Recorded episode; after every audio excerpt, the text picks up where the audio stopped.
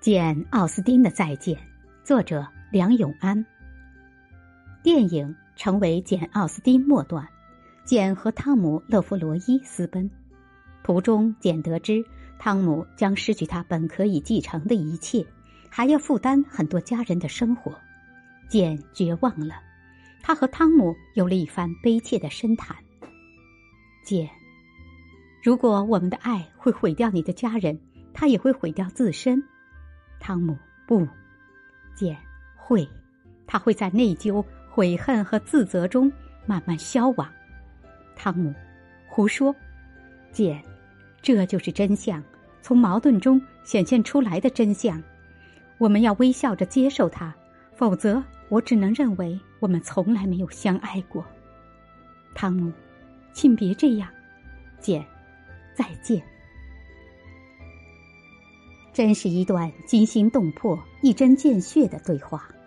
男女的分野像被劈开的山谷，显露出截然不同的地心。简·奥斯丁是个细腻的写作者，傲慢与偏见的初稿写于二十一岁。为什么不能毅然做一个在路上的女作家，与相爱的人一道，在一无所有中创造别样的生活？男性永远不能问这样的问题。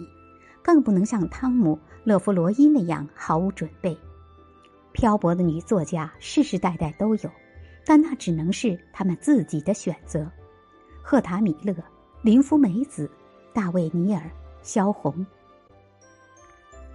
多年前，我曾得到一本冰心的散文集《十岁小札》，一九六四年出版，封面素淡，里面有一篇写冰心到俄罗斯访问。看到当年列宁藏身于山林，写出《国家与革命》的那个树桩，冰心十分惭愧，说自己写作时一定要在窗明几净、舒适温馨的书房里才安心。大概世界上的作家，无论男女，都可以分为两种：属于书房的和属于路上的。要走哪条路，务须想清楚，不然坐在书桌前想路上。走在路上想书房，一辈子彷徨。